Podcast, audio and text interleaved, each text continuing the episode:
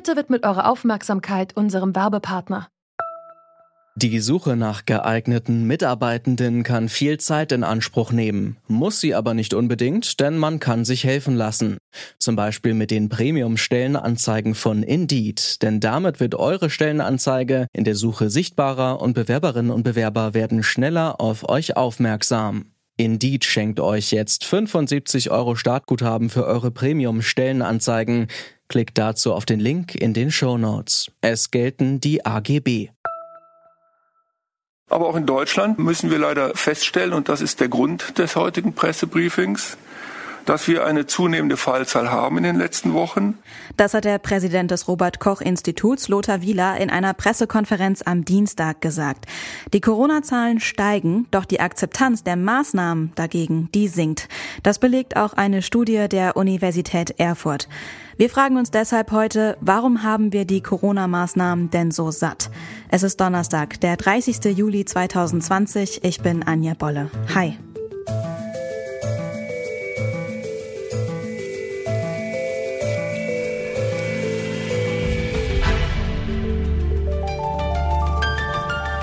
Zurück zum Thema.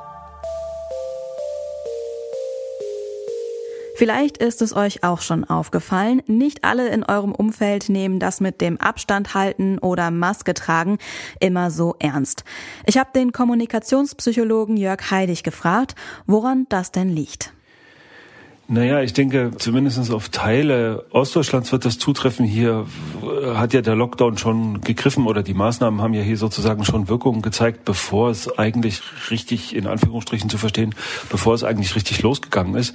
Das heißt, ähm, wenn ich sozusagen eine Krisensituation habe, dann aber sozusagen die Folgen dieser Situation nicht eintreten, zumindest nicht fühlbar für den Einzelnen eintreten, dann entwickelt sich natürlich bei dem einen oder der anderen so eine gewisse Skepsis oder von mir aus auch Ignoranz, die dann sagt, naja, wozu soll ich das einhalten? Das findet ja sowieso nicht statt. Also es ist sozusagen ein, ein Ritual, zu dem ich hier irgendwie äh, gegängelt werde, aber es hat ja keinen Sinn, also zumindest nicht in meinem Leben. So und deswegen gibt es, denke ich, bei einigen jetzt eine ganz verständliche, also eine ganz nachvollziehbare im Sinne von verständlich Gegenreaktion, die dann sagt, ja, also ich setze das hier im Supermarkt auf, aber in meinem Dorf oder in meiner Gegend hat das niemand. Ich habe tatsächlich mal einen Supermarkt erlebt, in dem ich einen kleinen Landsupermarkt allerdings, in dem ich tatsächlich der Einzige mit Maske war. Das war schon ein komisches Erlebnis, wenn man sozusagen von allen angeguckt wird, weil man eine Maske aufhat und nicht andersrum, weil man von allen angeguckt wird, weil man keine aufhat. Ne? Also das gibt's schon auch. Jetzt hatten wir am Anfang ja die Krisenkommunikation in Form von täglichen Pressekonferenzen. Ich kann mich auch an tägliche Sondersendungen im Fernsehen erinnern. Kann denn Krisenkommunikation auf lange Sicht so funktionieren?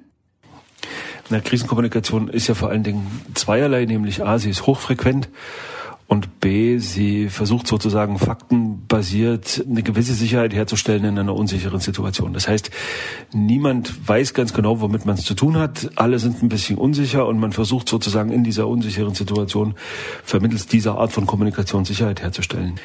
Wenn jetzt aber die unsichere Situation dann doch nicht eintritt, wie eben in Teilen äh, Deutschlands, zumindest nicht so nicht so gravierend eintritt, oder wenn sich ein gewisser Gewöhnungseffekt ergibt, dann verliert diese Art der Kommunikation ihre Wirkung und fängt an, das Gegenteil zu bewirken. Das heißt, durch die hochfrequente Kommunikation verringere ich eigentlich Sicherheit. Wenn ich aber sozusagen trotz nicht eintretender Konsequenzen, zumindest nicht in der Drast dramatischen Art eintretenden Konsequenzen. Wenn ich trotz dessen weiter so kommuniziere, dann sind die Leute entweder genervt oder werden gerade dadurch unsicher. Also diese Art der Kommunikation bewirkt sozusagen auf Dauer das Gegenteil. Was also kurzfristig hilft, ist auf Dauer wenig hilfreich beziehungsweise bewirkt das Gegenteil. Und dann gibt eben entsprechende Gegenreaktionen oder es ist schlicht und ergreifend wirkungslos.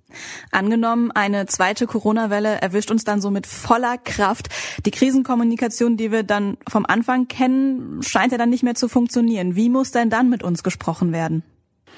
Naja, wie mit uns dann gesprochen werden muss, ist von den Rahmenbedingungen abhängig. Das heißt, wenn es wirklich eine zweite Welle geben sollte und die Gesundheitsämter das nicht in den Griff kriegen oder nicht im Griff behalten können, zurzeit passiert ja auch viel. Ne? Es gibt Infektionsherde hier und da und man, man kriegt es oder man behält es einigermaßen im Griff. Zurzeit funktioniert es ja ganz gut.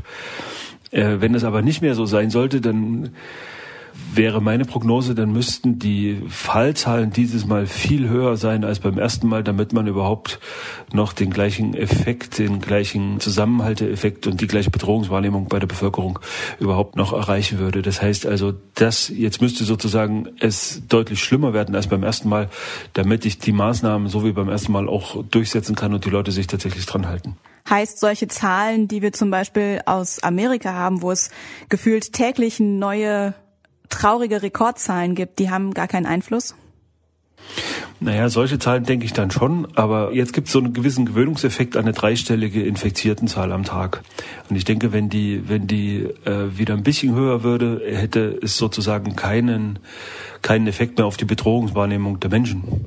Die Zahl müsste also deutlich höher werden. Ich wünsche mir natürlich keine so hohen Zahlen wie in Amerika und ich wünsche mir auch keine solchen äh, Umgangsweisen wie in Amerika, aber ich glaube, wir brauchen anders als beim ersten Mal jetzt eine Variante des Umgangs der eher bedeutet, wir gehen im Alltag damit um und es ist Teil unseres praktischen Lebens, weil wir das Land nicht nochmal so deutlich und konsequent anhalten können wie beim ersten Mal. Das würden die Menschen A nicht verstehen und B nicht unbedingt mitmachen, sondern da würde sich sozusagen entweder Ignoranz oder sogar die eine oder andere Opposition breit machen. Wir haben uns mittlerweile an Corona gewöhnt und werden dadurch teilweise etwas unvorsichtiger, was die Schutzmaßnahmen angeht. Die steigenden Fallzahlen sollten wir aber dennoch nicht ignorieren, appelliert Lothar Wieler vom Robert Koch Institut. Meine Damen und Herren, die neueste Entwicklung in Deutschland, die neueste Entwicklung der Covid-19-Fallzahlen, die macht mir und die macht uns allen im Robert Koch Institut große Sorgen. Wir müssen jetzt verhindern, dass das Virus sich wieder rasant ausbreitet, dass es sich unkontrolliert ausbreitet. Und das schaffen wir nur gemeinsam.